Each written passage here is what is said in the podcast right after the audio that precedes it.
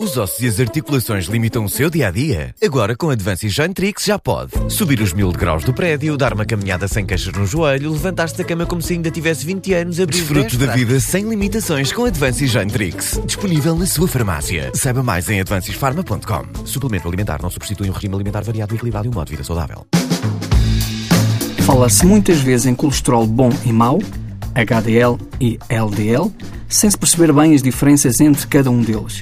Como podemos diferenciá-los e controlá-los é uma pergunta para a nutricionista Ana Bravo. Antes de mais, precisamos de perceber que o colesterol é uma das gorduras do sangue e que no sangue a gordura é transportada dentro de partículas que se chamam lipoproteínas. E daqui vem o dito nome.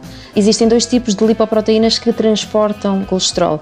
LDL, eh, vem do inglês Low Density Lipoprotein, portanto as lipoproteínas de baixa densidade, que são partículas grandes e pouco densas, e depois temos o HDL, que é, portanto, são as pequenas e densas, as uh, High Density Lipoprotein.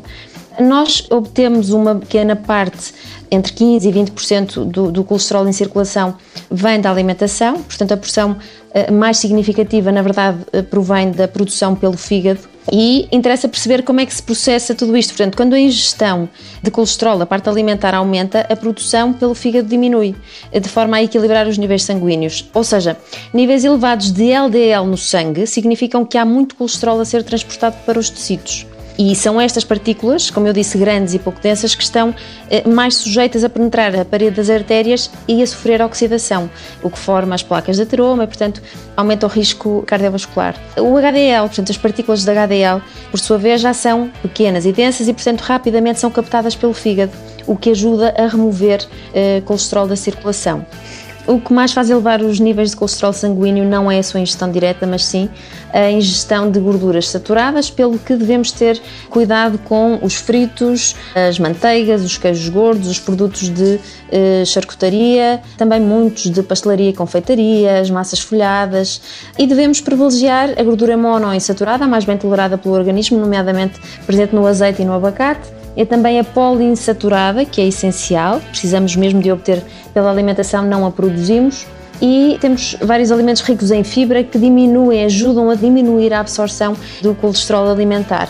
Quando eu falo de gordura poliinsaturada, refiro-me sobretudo a frutos oleaginosos, nomeadamente as nozes, sementes, sobretudo as de linhaça, a gordura do peixe e hortícolas de cor verde escura. TSF Vida Saudável, uma iniciativa TSF Men's Health e Women's Health.